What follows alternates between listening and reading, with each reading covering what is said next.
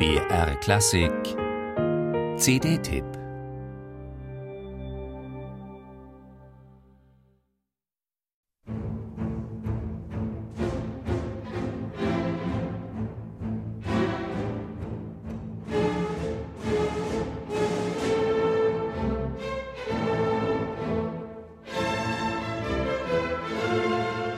Selten hat man die Marschtritte zu Beginn von Gustav Mahlers sechster Symphonie derart straff, energisch und federnd gehört, wie in Kirill Kondraschins legendärer Aufnahme von 1981. Das hat enormen Zug, da franzt klanglich nichts aus, quillt nichts über. Kondraschin nimmt dem nachfolgenden Alma-Thema aber nichts von seinem emotionalen Überschwang.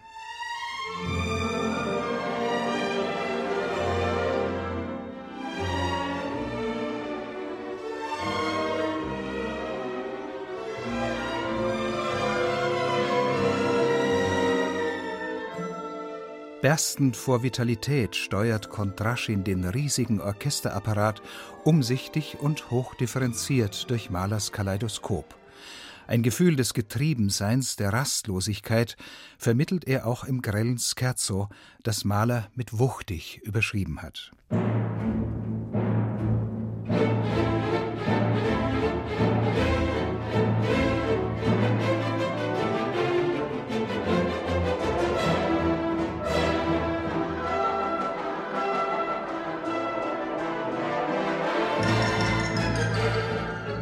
Nicht nur im altväterischen Trio, vor allem im schwerelosen Andante hält Kondraschin seine Streicher zu beseeltem kammermusikalischen Spiel an.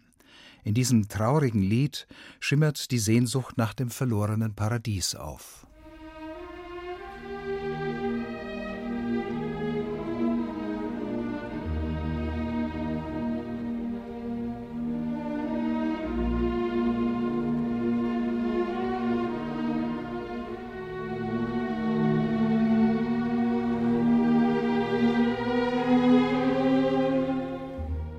Andere Dirigenten tief in die Emotionskiste greifen, auf die Tränendrüse drücken, stellt Kondraschin Verzweiflungsausbrüche drastisch, unsentimental, fast lakonisch aus, wie ein Naturereignis.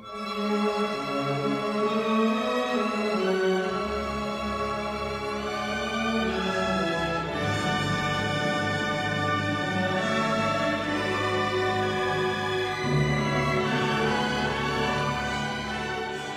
Unerbittlich ist diese Malerinterpretation aber nie unbarmherzig. Die katastrophischen Entwicklungen kulminieren dann in den berüchtigten Hammerschlägen des monströsen Finalsatzes. Musik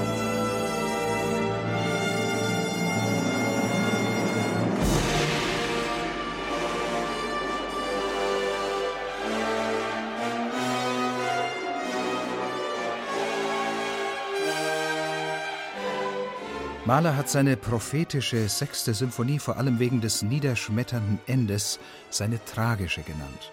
Man kann nur staunen, zu welchem Leistungsniveau Kontraschin das Südwestfunkorchester Baden-Baden damals motiviert hat.